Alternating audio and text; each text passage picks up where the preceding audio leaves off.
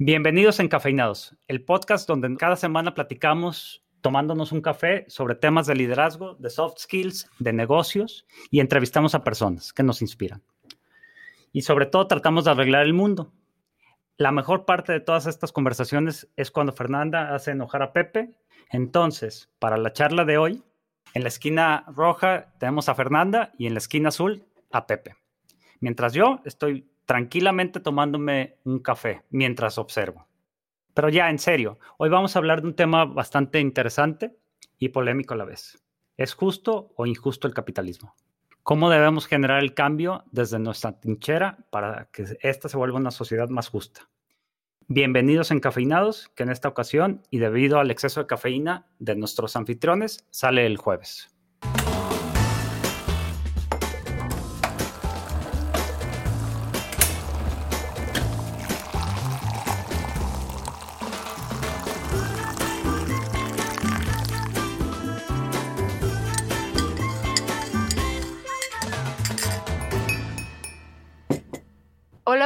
Hola Charlie, ¿cómo están? Hola Fer, ¿cómo estás? Muy bien, Fer, ¿y tú cómo estás? Yo aquí. Bien, también. Aquí checando mi cuenta de banco. Hoy venimos a hablar justo de eso, de la acumulación de la riqueza, específicamente del capitalismo consciente. ¿Existe, no existe? ¿Es un mito? ¿Hay alternativas? Pero pues primero tenemos que definir qué es el capitalismo consciente. ¿Me podrían ayudar con eso? Muy bien.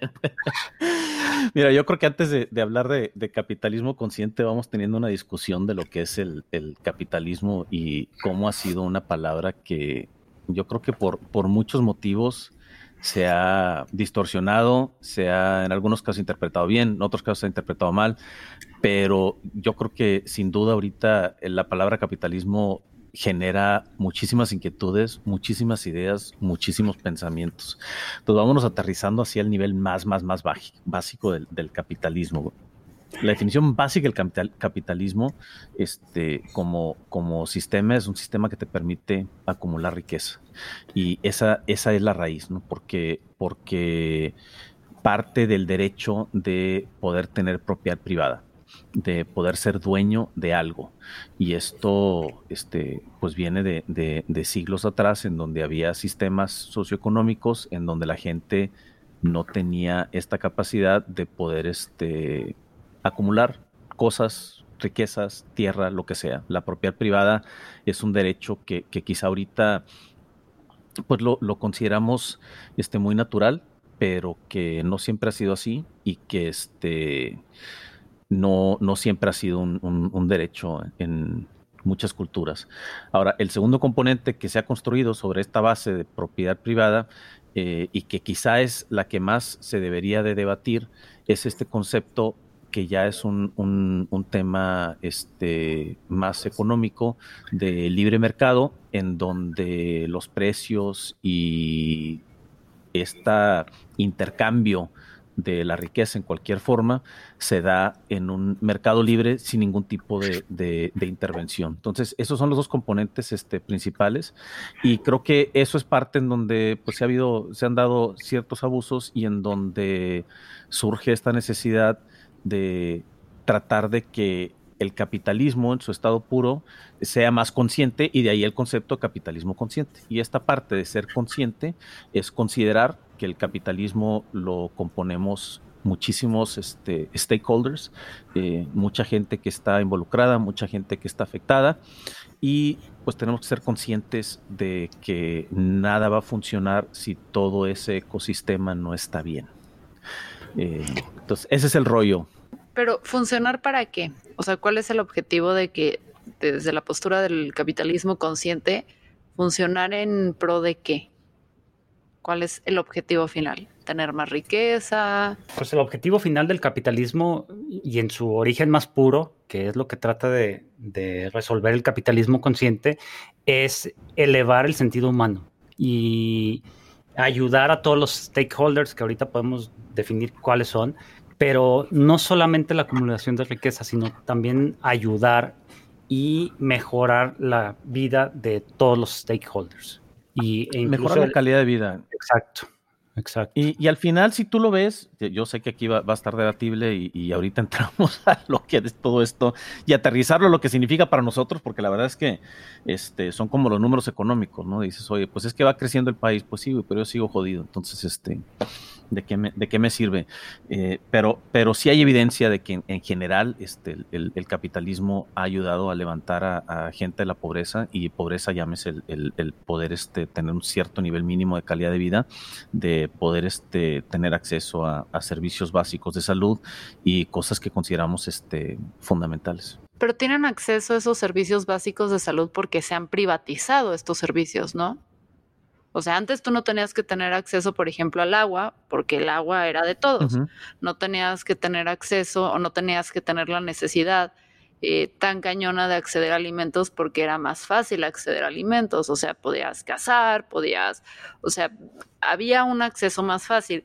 Entonces, lo que yo veo de los argumentos cuando veo del, del capitalismo consciente es que voltean y dicen, sí, haz el bien, mejora la calidad de vida de todos, porque al mejorar la calidad de vida de todos los stakeholders, tu rendimiento incrementa, tu rotación de personal es menos. O sea, sí va orientado a un obtener más, este, más insumos. Ahora, que el, camino o el, la forma en la que esto se logra eh, sea mejor a eh, minimiza los costos, págale lo mínimo a tu empleo, eh, latígalos, ok, está bien.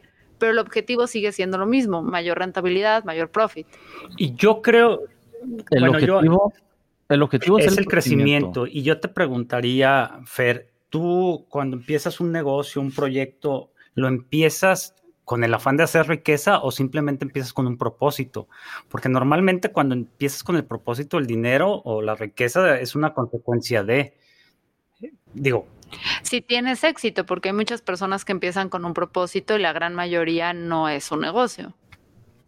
O sea, la gran mayoría no, funciona. Y aún así, o sea, es, aquí es donde viene, no, no lo tomen como que, ah, estoy totalmente en contra, pero sí tengo un debate muy, muy cañón, porque no veo, o sea, el capitalismo consciente, si bien dentro de las alternativas que tenemos ahorita, que es un mundo capitalista, puede que sea la más sana, tampoco me compro esa idea de que es la, la mejor opción. Es el ejemplo que les ponía de, a ver, eh, si yo decido que voy a consumir drogas, pues chance elijo la marihuana porque es, este, porque la puedo cultivar yo, porque me puedo amparar legalmente, porque no tiene químicos, porque no genera una adicción, pero aún así no es lo mejor, lo mejor es no consumirla. Eh, bueno, pero a ver, vamos, vamos, vamos a aterrizar esto ya a un nivel más personal, porque, porque creo que en donde todos nos atoramos es esta pregunta de dónde empieza y dónde termina el capitalismo y para quién es el capitalismo. Sí, porque no he conocido a alguien que me diga que no le interesa ganar más, no he conocido a alguien que me ha dicho que no le interesa tener propiedad personal, propiedad privada. Este, entonces, es, es donde tenemos que ponerlo un poco en, en contexto. Y el capitalismo sano también debe aplicar a todos como individuos. El capitalismo sano debe poderle permitir a un obrero, a un empleado, ser dueño de su propio destino, tener opciones, poder ejercer esas opciones y basar sus decisiones en el impacto de las consecuencias dependiendo de qué quiera hacer.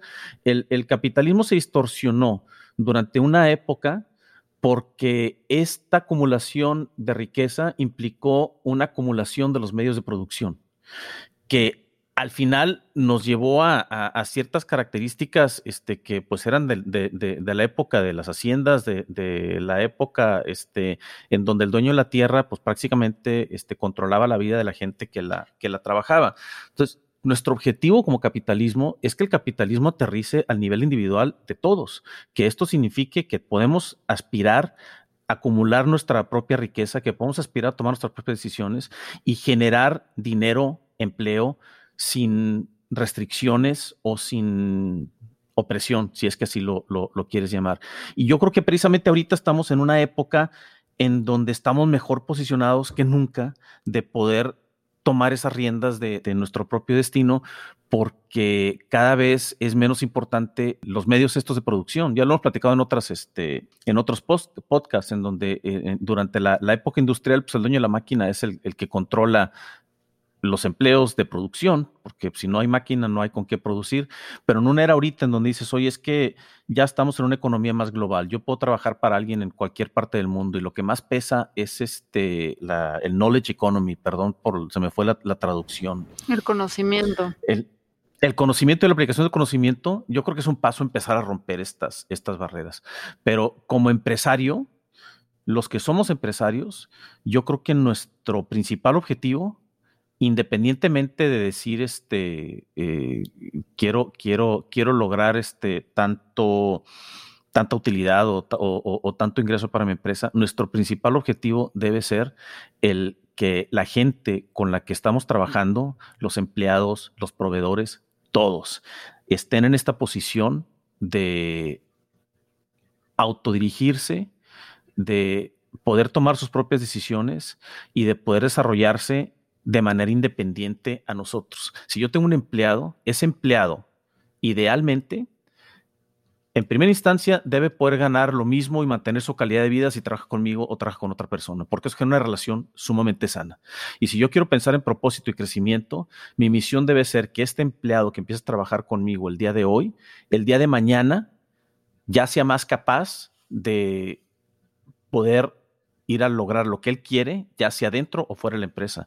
Si mantenemos este fundamento, las cosas se mantienen sanas, porque al momento en que existe una dependencia, esa dependencia se va a volver tóxica este, pues, para todos. Hmm.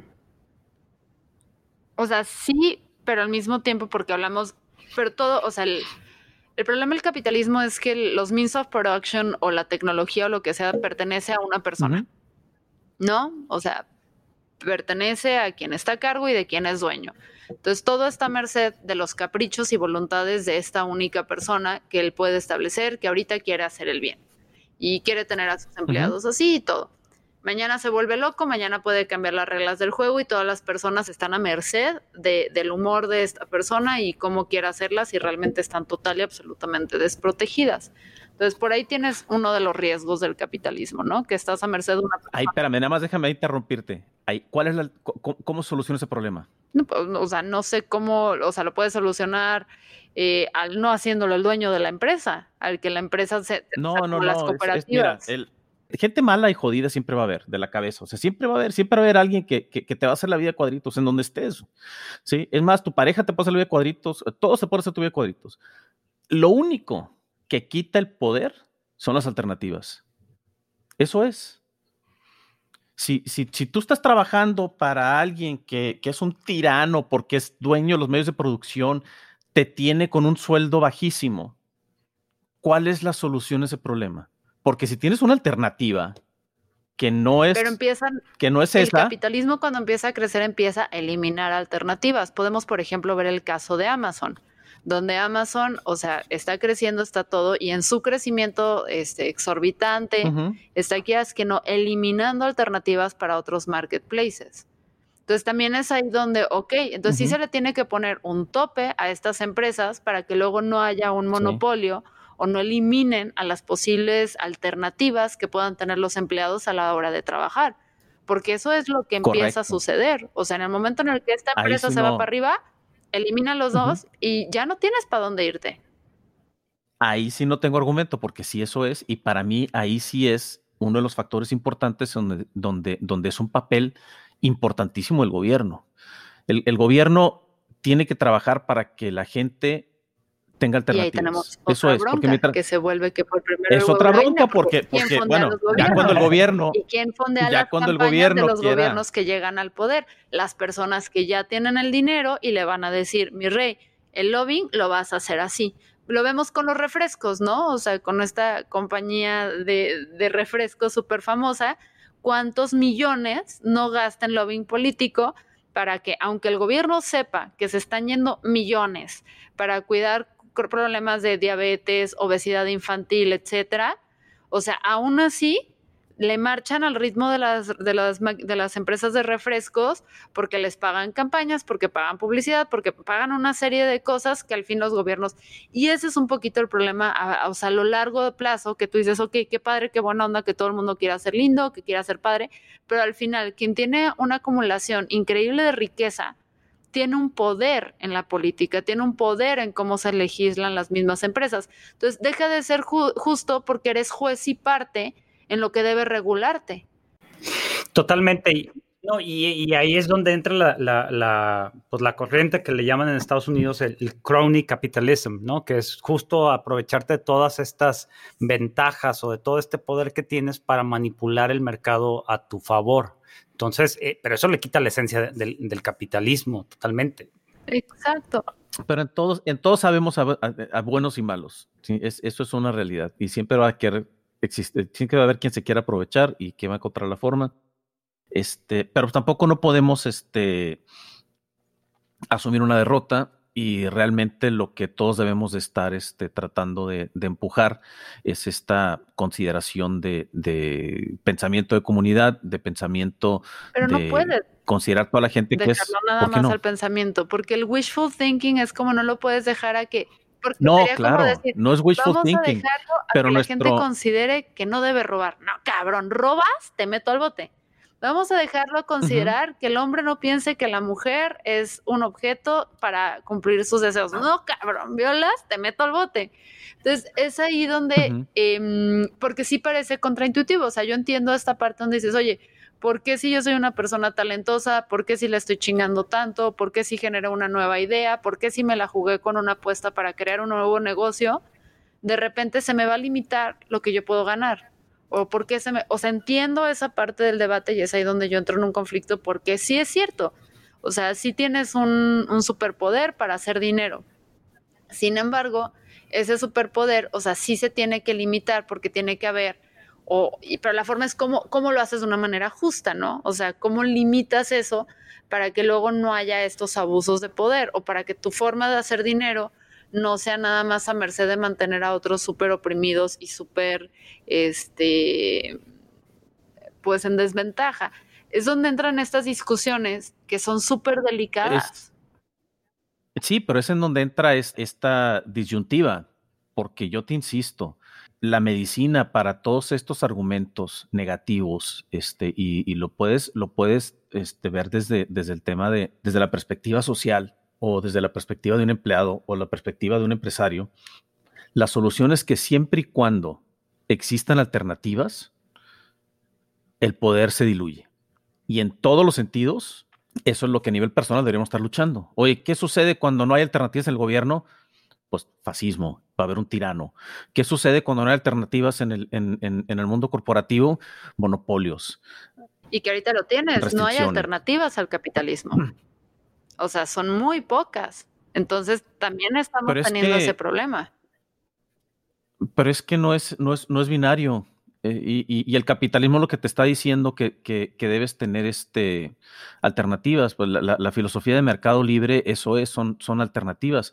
Y esa es la lucha constante de lo que es el proteccionismo contra un mercado abierto, porque el mercado abierto sí te puede generar este desbalance basado en riqueza, pero pues, el proteccionismo te mata las alternativas. Entonces el, el punto intermedio es este lugar en donde decimos, oye, es capitalismo, pero es capitalismo consciente, porque estamos tomando en cuenta el impacto que tenemos no solo en nuestros objetivos, sino en, en, el resto de las personas que tocamos en el momento de ejercer nuestra actividad económica, ya sea los proveedores, ya sea los empleados, ya sean nuestros accionistas o la sociedad este, en, en general. Entonces, nuestra lucha en todo momento debe ser de, encontrar este balance, de mantener las, las, alternativas y el espacio que permita generar alternativas sin que este espacio permita el abuso, eh, porque ya es un punto en donde el poder económico te genera un poder en general. Tienes alternativas de consumo, pero no tienes alternativas de modelos económicos. O sea, tú tienes la alternativa entre puedes comprar A y B, puedes vivir en A y B, pero tú no tienes una alternativa de decir, o sea, sabes que la verdad es que quiero mantener un estilo de vida básico, nada más lo que necesito y todo, y voy a trabajar lo que necesito para hacerlo. No tienes. De entrada, si yo quisiera, a ver, si de entrada, si yo quisiera, ¿sabes qué? A la chingada yo ya no voy a entrar en este modelo capitalista y no voy a consumir. Ok, tienes que ir y comprar tu tierra. Entonces tienes que hacer dinero para comprar tu tierra. Para comprar tu tierra estás a merced de que todas las fuentes de agua y todos los ríos y todos las, los lugares donde tú puedas construir algo medianamente decente ya están acaparadas y no están acaparadas por alguien igual como yo que esté dispuesto a venderme su parte sino que están normalmente acaparadas por grandes empresas, por grandes magnates, por, entonces se las tengo que comprar al precio que ellos establecen. Entonces, pues no, mi alternativa es le tengo que chingar para poder no, pues independizarme. sí, sí, vas a tener restricciones si quieres fundar un país, este, ya creo que llegaste un poquito No, pero es que no es fundar el país, aunque tú quisieras vivir dentro de este país y ser autosustentable y tener tú tu propio rollo, tienes una serie de cosas que no te lo permiten. No, imposible. imposible. En este Entonces, mundo tu alternativa es, es, imposible decir que te vas a querer. Si tú quieres fundar una pues empresa aquí en México como cooperativa, es muchísimo más difícil como cooperativa hacer algo que como empresario único. O sea, y está, que está obligando. ¿Y de dónde viene esa restricción? Pues de gobierno. ¿Y quién la regula en el gobierno? Las grandes industrias y las personas si que armamos, poder. Si armamos, si armamos nosotros cuatro una empresa y somos accionistas este, en partes Pero no es una cooperativa, este somos accionistas dentro de una empresa. Es diferente el sistema de empresa. No, pero es que tú sabes, pero ¿por qué es diferente? Porque la cooperativa pertenece a la gente que trabaja la empresa. O sea, en el momento Por eso, en el somos que cuatro, nosotros la trabajamos y en todo momento el que trabaje lo incorporamos. ¿Por qué no hay este alternativa para crear una cooperativa? Es porque legalmente es más difícil crear una cooperativa acá. No, pero es que estamos describiendo la cooperativa.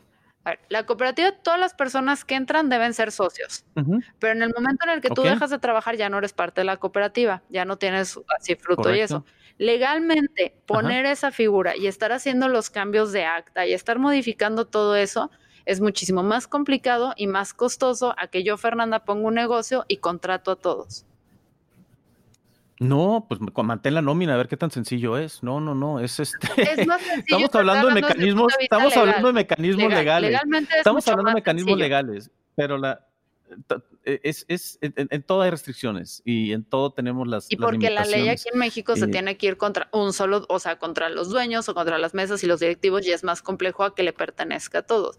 Por eso no tienes tantas No, cooperativas no es nada acá. complejo, no es nada complejo que te- eh, lo que lo que pasa es que la- la- la- es- estás hablando de un concepto legal de una cooperativa, eso es eso es algo muy muy diferente, pero el, el- el propósito y el fundamento, todo el contexto legal ya es ya es un, un- un criterio que tú este decidas Que, utilizar. bueno, no puedes, Entonces, mover- o sea, si no te mueves dentro de un marco legal, aquí en. México no existe. O sea, no, no puedo yo ah, decir, está, voy a pero- hacer una cooperativa y porque me hincha el huevo y voy a hacerlo como yo quiera, porque al final el gobierno me va a decir, ajá, mija, ¿y tus impuestos? ¿Y quién es dueño de esta Claro. propiedad? ¿Y quién es? Entonces ahí es donde se me obliga a entrar en un marco legal que no me da alternativas más allá de las que benefician a sistemas No, ¿cómo no? Te da, te da, te da alternativas, hay alternativas muy, muy flexibles que te permiten este, del manejar mercado cosas. capitalista. O sea, dentro de un sistema capitalista tengo alternativas, pero no tengo alternativas reales de otras es estructuras. que eso, eso es un marco legal, eso no tiene nada que ver con un, con un sistema que- capitalista. Porque, bueno, eh, te voy a decir porque es capitalista, porque al momento que tú dices que todos somos dueños del medio de producción, pues ya eres dueño, ya tienes propiedad. Entonces ya es Pero es propiedad personal, porque estás trabajando lo que estás usando, no tienes propiedad privada donde estás lucrando sobre algo de lo que Es no propiedad estás- privada. ¿Cuál es la La diferencia entre propiedad privada y la propiedad personal, la personal es lo que yo trabajo, es a mi beneficio y es mío, lo que yo hago. La propiedad privada es yo tengo una ganancia sobre algo que tengo y no necesariamente estoy habitando. Este, habitando. Las cooperativas, No, es- esto es una renta. eso es Eso una es una renta, pero Propiedad privada. Propiedad privada significa que, porque tienes propiedad, propiedad comunal de gobierno y propiedad privada. Entonces, si es personal, es propiedad Bueno, privada. hay que checar si ahí tú- los si- conceptos de propiedad personal y privada porque sí existe esa diferencia.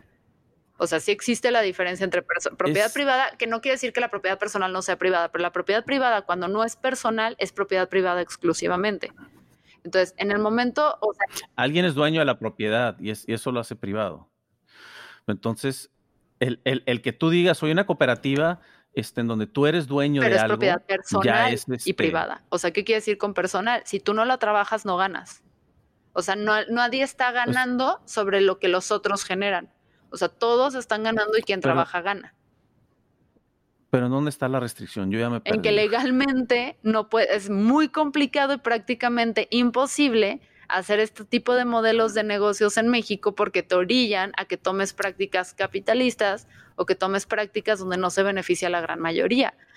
Eh, dentro de la, o sea, vuelvo a esto, dentro de la postura que me dicen, hay alternativas, sí, hay alternativas para moverte dentro del capitalismo, pero no hay alternativas más allá del capitalismo ahorita. Pero sí, pero sí dentro del capitalismo puedes empezar, y yo creo que ahí es la discusión. O sea, evidentemente hay muchas fallas, hay muchos problemas y hay muchos pasos, pero donde sí podemos empezar a hacer nuestra, nuestra lucha para mejorar esto es eres un empresario, no le pagues a tus proveedores a los 180 días porque los estás afectando. Eres un empresario, págale a, tus empleados el mercado, eh, al valor mercado.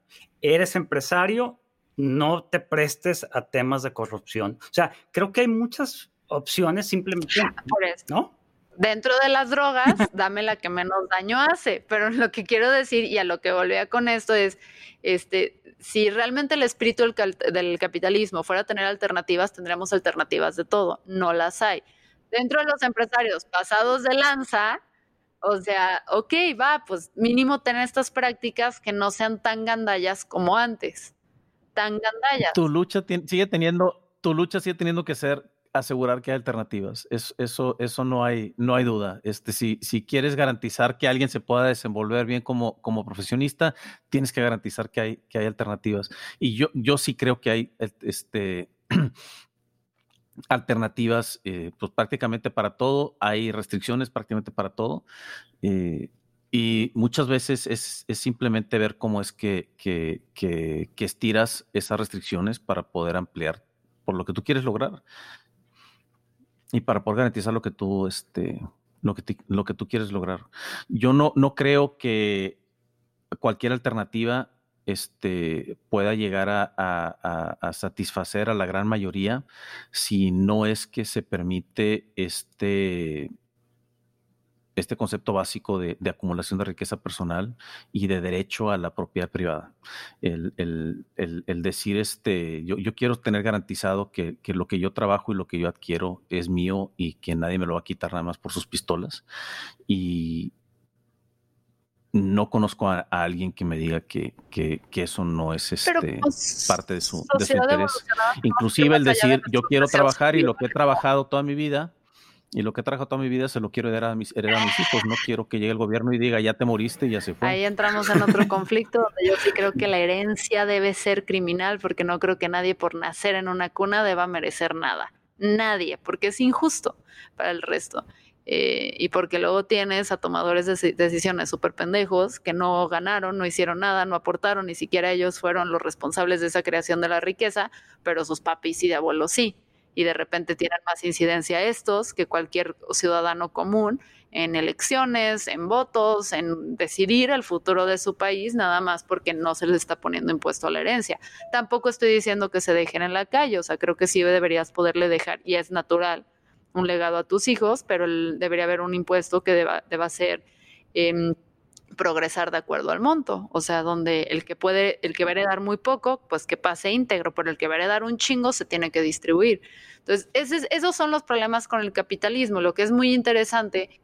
Pero estás hablando de que hay que castigar al 99% que, este, que quiere este poder heredarle algo a sus hijos porque una cantidad menor al 1% está diciendo castigar, generó... Es redistribuir la riqueza y no es total. O sea, no, pues, ¿cómo no? el 99% quiere pasar algo, pero realmente quien llega a tener una riqueza muy, muy grande no es el 99%, es un mínimo.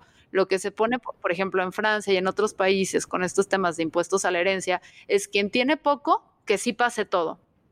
Pero quien tiene mucho, que redistribuya para que haya más oportunidades y para que no concentres todo el poder sobre unas cuantas familias, como pasa aquí en México. O sea, realmente podemos hablar de, dime aquí un negocio en México que realmente sea exitoso, que no sea de alguien que salió, que salió de una universidad privada, que sus papis le pagaron y le pudieron fundar sus empresas, que no esté relacionado al gobierno o que no esté trabajando en el gobierno, o sea, relacionado al gobierno desde fondeando campañas o todo, o que no haya sido hijo de alguien que estuvo en gobierno O sea, prácticamente todas las empresas o que no sean rentas. Ah, salió un artículo interesante, me pareció que fue Animal Político Mexicanos contra la Corrupción hace tres años, donde demostraba que todos los, o sea, básicamente la clase alta en México vive principalmente de las rentas y no está produciendo nada. También el tú permitir que haya una herencia y que se está pasando, no estás incentivando que la gente se ponga a generar cosas. Entonces, o sea, hay muchos males ahí. Y esa es una parte de la cosa, que, se le considera como un castigo. Y no, es nada más aporta al país donde estás, aporta para que haya dinero, para que haya una educación para todos, aporta para que haya mejores servicios médicos, aporta para que se conserven las reservas naturales.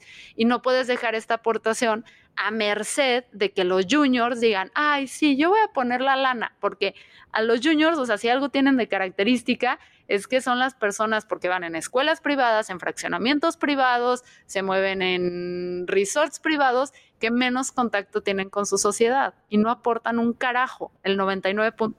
Esa es la, esa es la, esa es la parte de la conciencia del capitalismo conciencia, pero nuevamente estás, yo creo que estás generalizando este, basado en algunas pues experiencias. me este, y, y sí o sea, de ahí vengo. Pues sí, pero yo creo que no es este, no es, no es, no es descriptivo de, de, de, de, todo lo que se hace en el, en el país. Y sí me gustaría después tratar de profundizar más en este concepto de que no se produce nada a través de, las empresas del país.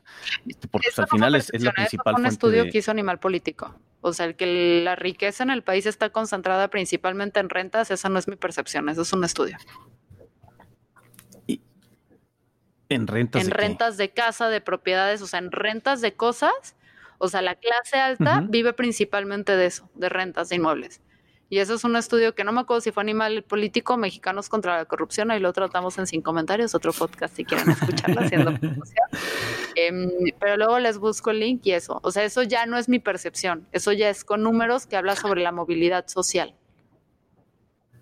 Pero es que es imposible que el, que el, que el, que el Producto Interno Bruto del país gire alrededor de rentas porque en algún, en algún punto en algún punto se tiene que producir. No dije que el Producto Interno Bruto, dije que la clase alta vive principalmente de rentas.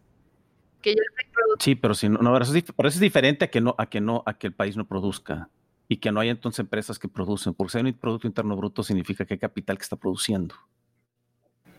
Se va a buscar. No, es que en algún, de algún lado tiene que salir el billete, de algún lado tiene que salir la producción, de algún lado tienen que salir los empleos. en México, en México, principalmente el dinero sale de que un cabrón puso una empresa, paga sueldos mínimos, tiene a la gente muerta de hambre y su profit es gigante.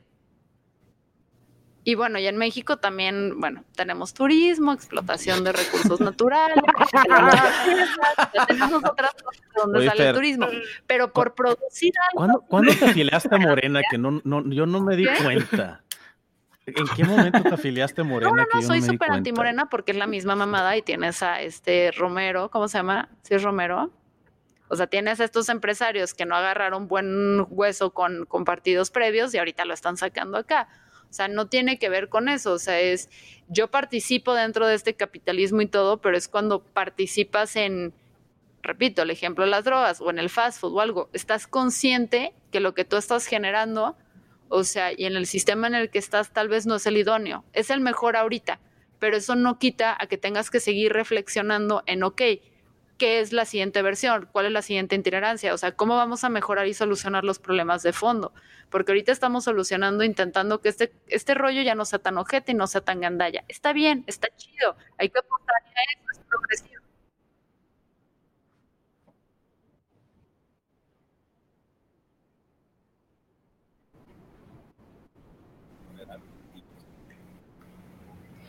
Ya se congeló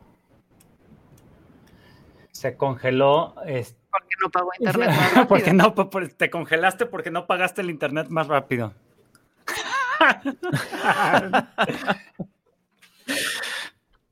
Fue Fernanda jalando los cables. Yo creo que Fernanda, Fernanda jaló el cable de mi internet para que no pudiera es, es, eso, eso presión del Ahí estoy yo más a favor de los centennials. Creo que los centennials sí lo están entendiendo y las generaciones previas, no incluidas la mía que cuando se critica el capitalismo es como, ah, están en todo, en contra de todo lo que hemos creado. Y no, no. O sea, lo que está interesante con los centennials y que nada tiene que ver con este rollo de AMLO y que luego quieren vender que Venezuela y la fregada, es que es ok. Está chido, o sea, está, es como si estás haciendo una dieta, ¿no? O sea, o estás haciendo ejercicio, no vas de cero a mil o cuando te vas a ir a vegetariano no vas de cero a mil, o sea, vas gradualmente. Entonces está padre el capitalismo consciente, pero es como un paso a algo tenemos que crear, porque estamos viendo que el capitalismo como humanidad no nos está funcionando o no es sustentable. O sea, si seguimos en un sistema capitalismo, capitalista, va a llegar un momento en el que caplut mundo. O sea, e, eso es una realidad. Todo va a ser propiedad. No, pero no. Eso es completamente falso, porque eso implica, estás diciendo que no debe haber propiedad privada, estás diciendo que no debe haber libre mercado. Eso, es una falacia, yo no estoy diciendo eso. Eso no es, eso es el fundamento del capitalismo. La, la aplicación del capitalismo es lo que lo está jodiendo y la gente mala es lo que lo está jodiendo. Entonces lo que no debe haber es Porque yo jamás dije que no debe haber propiedad privada. Dije que tenemos que explorar alternativas, porque lo que actualmente tenemos no está funcionando. Pero yo creo que no es una cosa distinta al capitalismo, simplemente es cómo mejorar el capitalismo como tal. Eh, porque las ventajas del sistema están ahí. El problema es la aplicación y todos los argumentos que estás diciendo, Fernanda, eh, este, tienes razón. Yo creo que aquí hay un punto importante. Mencionaste a los centennials, pero yo no descartaría la generación de los millennials porque ellos también son la, la gente que más conciencia tienen, es la gente que puede empujar eh, los temas del medio ambiente, de ser más, este, no sé, eh, honorables o tener más eh, conciencia, pues a final de cuentas de, de, la situación. Conciencia social. Conciencia social. pero no es una por otra. El que exista capitalismo no significa que no existe conciencia social.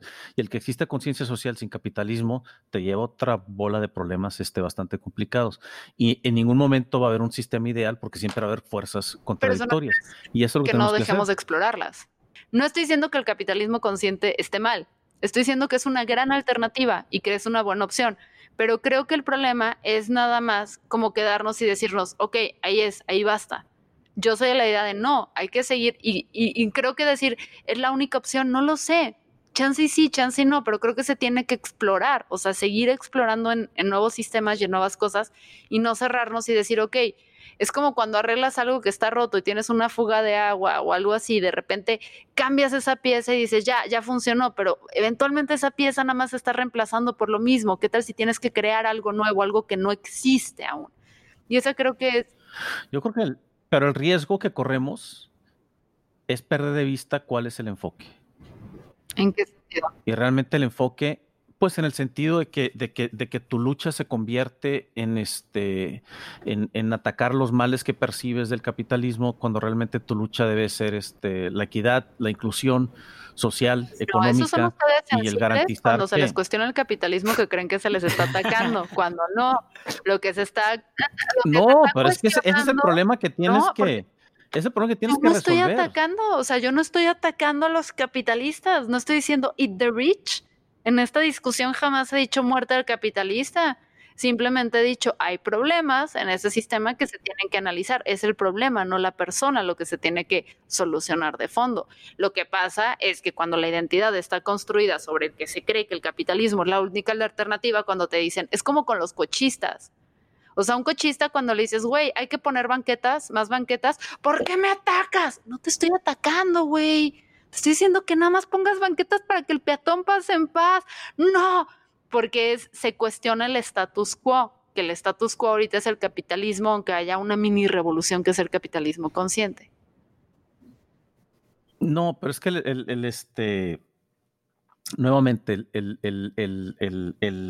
el tema con el que abrimos la conversación fue la percepción de lo que es este capitalismo y este pensamiento de que tú no eres capitalista o que Ángel es capitalista o que Carlos es capitalista o que cualquier persona que nos está escuchando es capitalista. Porque al final todos tenemos este derecho de, propiedad privada, todos queremos poder este, acumular nuestra riqueza, todos queremos tener el libre albedrío de poder hacer lo que queramos con nuestra riqueza y ese es el, fundamento. Ahora, que esto se distorsiona, sí se distorsiona y, el problema es que la, la, la falta de equidad, la brecha tan grande que hay en, la acumulación de riqueza genera otro tipo de problemas. Pero nuestro objetivo en general debe de ser de poder crear alternativas para que todos tengamos este potencial de poder este, aplicar el capitalismo a nivel este, individual y de poder ser, este, de poder tener el control de lo que, de lo que queremos ser y de lo que queremos ser. Pues ese, ese es el, el, el, argumento. Y creo que como, como empresarios... Estamos en que la acumulación de riqueza desproporcional es, no es sana. No, no es sana. Y, y, y, lo importante es tener claro exactamente el impacto de lo que nuestras acciones, y esto es riqueza o no riqueza, el impacto, la conciencia del impacto de nuestras acciones este, debe existir y, debemos estar conscientes de qué pasa en, cualquier instancia, o sea, qué pasa al momento en que, en que, en que yo decido este, no pagar un sueldo digno, eh, qué pasa al momento en que yo decido pagar tres veces de lo que la persona debería estar ganando, porque eso también tiene genera su, colección de problemas. Si yo decido que tengo un empleado y que, que, en lugar de, pagarle 15 mil pesos al mes, este, porque quiero, quiero ayudar, le voy a pagar 100, ¿qué estoy haciendo? Voy a elevar su nivel de vida, voy a elevar la calidad de vida de su, de su, de su familia y luego ¿Qué va a pasar el día en que quizá yo me muero, quizá la empresa truena y esta persona ya no tiene esa fuente de 100 mil pesos y ahora tiene que salir al mercado y resulta que en el mercado vale 20? ¿En qué momento se va a dar cuenta la persona que existe esa brecha? Y si yo le regalé esos 80 de más y no fui claro en cómo lo debía haber aplicado, que simplemente pues a lo mejor es un bono, te estoy compartiendo lo que sea, y genero esta dependencia sobre mí, paternalista, yo le estoy haciendo mucho daño a esa, a esa persona. Porque ya, ya le hice dependiente de mí. en todo momento tenemos que considerar realmente cuál es el, impacto, porque a veces hasta lo bueno puede resultar este, este, tener un impacto, un impacto negativo. ¿Qué te digo? ¿Qué te digo? o sea, entrando que me dio cringe que no le regalaste, le pagaste por su trabajo, nada más que sabes que su trabajo valora más, vale más que los 20 pesos. Y esos 80 no, no, no los regalamos, que creo que ese es otro problema que tenemos a veces con el capitalismo. Eh, no, no, a ver, pero, pero vamos, a, vamos a profundizar en eso. Está, está bien interesante, ¿no? ¿Cómo, ¿Cómo se define lo que vale el trabajo? Si, si tú vas y dices, oye, vamos a, a, a, tomar en cuenta este, algo bien sencillo, ¿no? Una boleada de zapatos en las calles de la Ciudad de México que te cuesta 40 pesos. ¿Cuánto vale una, una boleta? No, pues es que ahí es, ahí está, ahí es, es que ahí es donde viene uno de los problemas. O sea, estás, estás por un lado tienes a gente que está dispuesta a pagar montos que saben que no son justos porque estas personas para poder tener lo mínimo indispensable, o sea, yo ni te estoy diciendo que se puedan retirar, poder tener un techo sobre su casa, poder tener comida, poder tener agua, ya, si quieres es otra discusión que creo que es para otro podcast porque no, no, pero está, muy buena y esto yo creo que va ligado. mínimo, pues sí, te dicen, págame lo que sea porque neta, tres pesos es mejor que cero. no, no, no, pero no, no, no va por eso. ¿Cuánto, ¿Cuánto pagas tú por cualquier servicio? ¿Cuál es tu referencia? O sea, si nos vamos estricto lo que se ofrece en el mercado. Pues claro. Ajá. Y los Eso es, siempre, siempre es nuestra referencia, lo que se ofrece en el mercado. está muy mal. O sea, está... Porque, ¿Por qué? Porque está muy mal. ¿Qué referencia alguien te ayuda en tu casa. ¿Qué preferirías? ¿Mm? ¿Qué preferirías? ¿Que el gobierno te dijera esto es lo que se tiene que pagar? Que proteja a los débiles, sí. Sí, sí preferiría. Sí, sí preferiría. Pero ¿cómo protege esto? O sea, te estás metiendo... Está bien que tengas personas en México que porque la ley no está poniendo un mínimo, tengas a la misma señora fresa en una casa que no tiene problemas en pagar una bolsa de 15 mil pesos, pero que le duele el codo pagarle más de 300 pesos al día a la señora que trabaja en su casa. O sea, ahí me perdonas, pero sí es como, sí tienes el dinero para pagarlo, no lo quieres. Y no es justo que ninguna persona en México tenga que trabajar así dos, tres jornadas diarias para poder tener lo mínimo para ofrecerle a su familia y no pueda ni siquiera tener la opción de retirarse. Ahí es donde sí está ¿Y muy por qué, está, por qué no tiene la opción? Sí debería ¿Por, ¿Por qué está ahí? Porque tenemos ¿Por un sistema capitalista donde está sobreviviendo la gente, apachurrando a los demás, pagando lo mínimo indispensable para tener la mayor utilidad para irse a comprar la bolsa Gucci, pero no para pagarle a la señora que trabaja en su casa. La señora, pero ¿por qué está ahí la señora que trabaja por los 300 pesos? porque, el, porque el gobierno Porque no permite estos abusos. No, no es el gobierno, porque no hay alternativas, porque no se ha fomentado un Porque la mercado. gente por en buena onda no va a pagar más. Porque me lo acabas de establecer. Por buena onda yo voy a pagar lo No, la, la gente, la gente por buena onda, nadie, nadie, ninguno de nosotros pagamos este eh, de más, salvo que consideremos que lo queremos pagar. ¿Cuál es lo justo? La definición de lo justo es el problema. Pero nuevamente, si, si, si la señora, dentro del sistema capitalista, si la señora tuviera una alternativa para ganar 500 pesos con la vecina, no está trabajando por 300 pesos. El, no, el punto es que tenemos que, que- que generar alternativas porque las alternativas son realmente lo que genera la justicia, porque es este, oye, es que yo voy a, yo voy a someter a mis empleados y, ¿cuántas y- y- personas y yo quiero agarrar a alguien y pagarle buena 5 mil pesos. van a pagarle los 500 y no los 300. ¿Cuántas por buena onda de 100? No, no es, no es este, no es por buena onda. Es, es- es- eso, es, eso debe ser el, el corazón del capitalismo consciente, el generar El corazón. pero alternativas Es buena onda. para o que sea, no ley, persona. Es buena onda. No, no es buena onda. No es buena onda, es filosofía. mercado. Tú lo acabas de decir. Explícamelo en este caso. ¿Cómo vas a convencer que la señora, o sea, tienes a 100 señoras, una decide que va a pagar 500, pero nada más puede contratar a una persona? O sea, realmente no hay alternativas. ¿Cómo las otras señoras van a empezar a pagar 500? ¿Por qué? Cuando, cuando se les vayan, porque las señoras que están trabajando ahí tienen No, la opción 500 nada más puede de ganar contratar una. 500 ahí o en otro lado. No, no, no, pero es que hay otro lado. Porque no hay un mercado ilimitado de empresas en México. Tienes 100 empresas. Y de esas 100 No empresas, empresas, no empresas. No empresas, es un sistema, es, es, es economía, es simplemente, ese la es el buena onda de la problema. gente, porque No es la buena onda de la gente. Depende. Fíjate que es una no, economía que nada más hay 100 jefes, no hay más. No están haciendo nuevas Ajá. personas. Estas 100 personas tienen la riqueza concentrada y están contratando normalmente todos a 300 pesos. Y alguien dice, yo voy a poner a ¿Y si 500. estas- Obviamente todos van a querer trabajar con el de 500. Pero entonces, Sí. ¿cómo obligas a que los otros 9 99 que están pagando 300 paguen 500? ¿O cómo?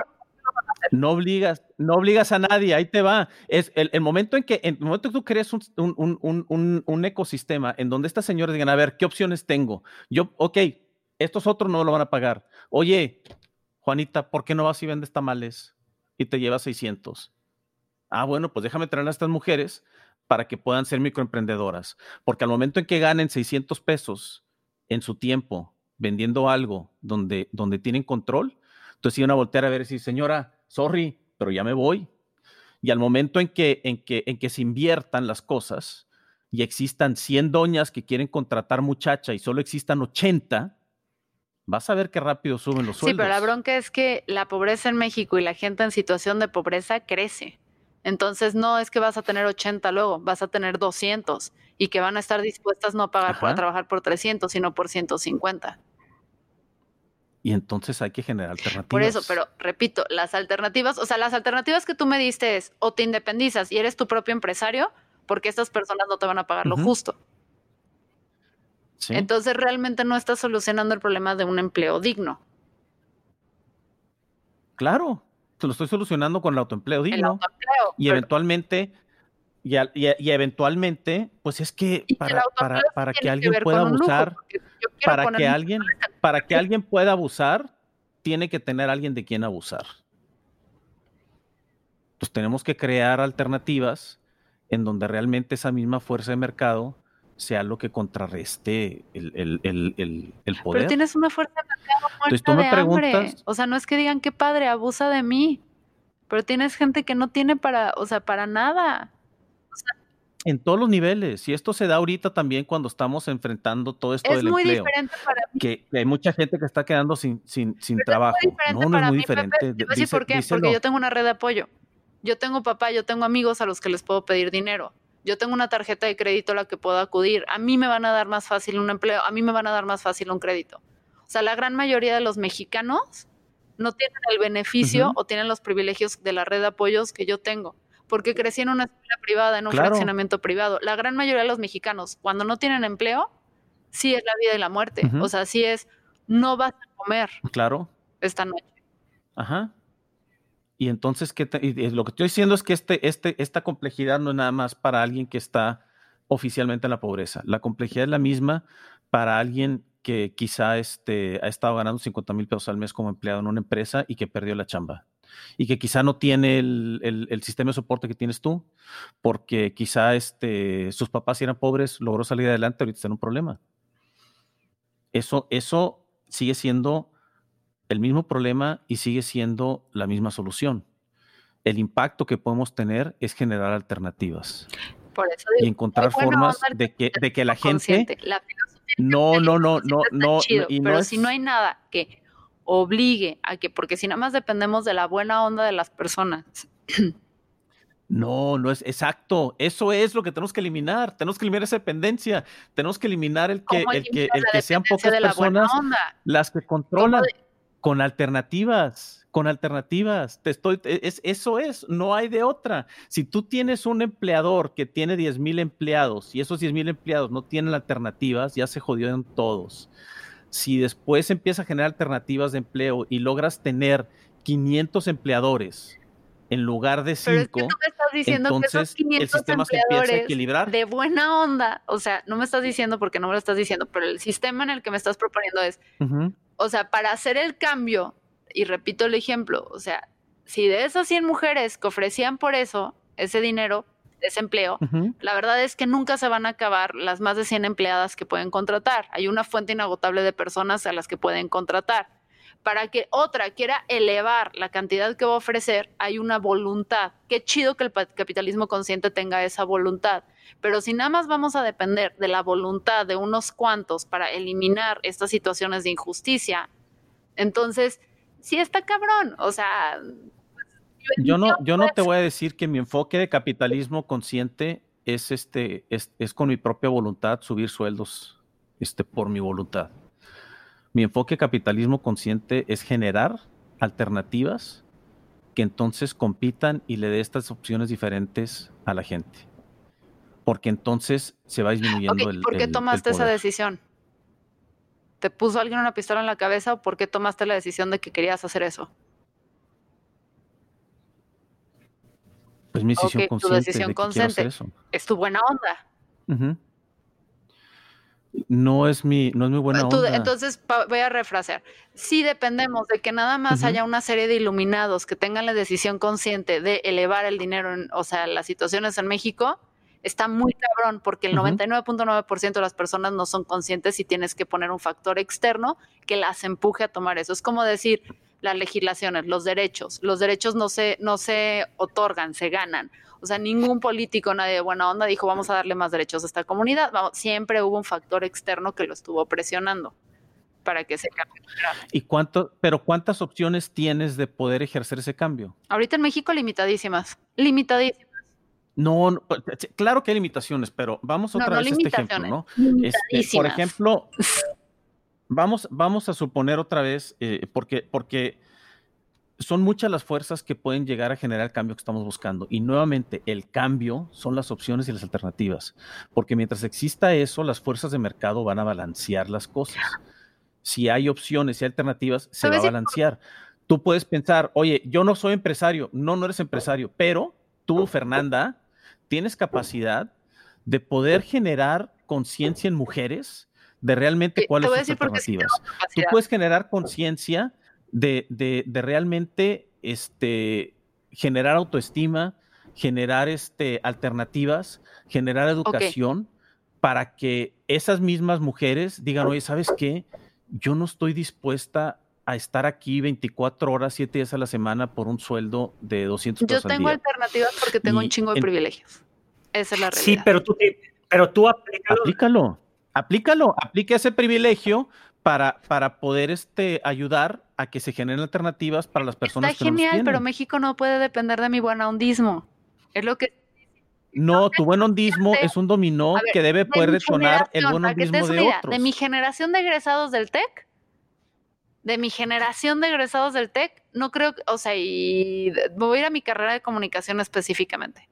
No conozco un solo caso de... No, uno, nada más. Alejandro Servín, que tiene Antropomedia, gran empresa. Fuera de ese, no conozco un cabrón que tenga conciencia social. Y somos la crema innata de México y la chinga de todas esas fregaderas que te venden el TEC que no se las compren. Este, nada más uno tiene conciencia social, además de mí. Y no conoces a nadie con conciencia social que no sea Sí, pero te estoy poniendo un ejemplo de mi generación de cercanos. Yo te estoy poniendo otro, que, que, que realmente el cambio se puede ejercer y que no necesitas ser empresario para ejercer cambio. Conocido, Conozco uno con conciencia social. Uno. Olvídate entonces, olvídate entonces de esos empresarios. ¿De qué manera puedes generar tu alternativas que legislando ejerzan fuerzas de mercado. No, no, no, ¿cuál nombre? Legislando. No, no, no, eso es, eso es la fuente de la corrupción. Si tú te agarras y, ejerces cambios sobre 100 mujeres. Porque tienes a gente con un chingo madral de dinero que le dice a estos güeyes qué tienen que hacer. No, ejerce el cambio desde abajo. Tú tienes el poder de decir, tú tienes el poder de decir, yo quiero influenciar 100 mujeres y te reto a que lo hagas. Agarrarte 100 mujeres, influenciarlas, apoyarlas, ayudarlas a que de veras generen un pensamiento diferente para que puedan tener alternativas.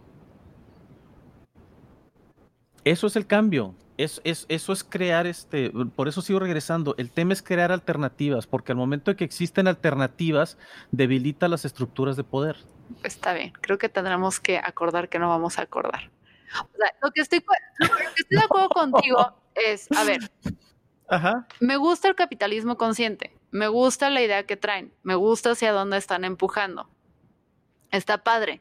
Creo que debe ser apoyado, además de, de la filosofía que tienen, tienen que haber acciones contundentes que van más allá de las empresas de la iniciativa privada, que fomente lo que quieren ellos lograr.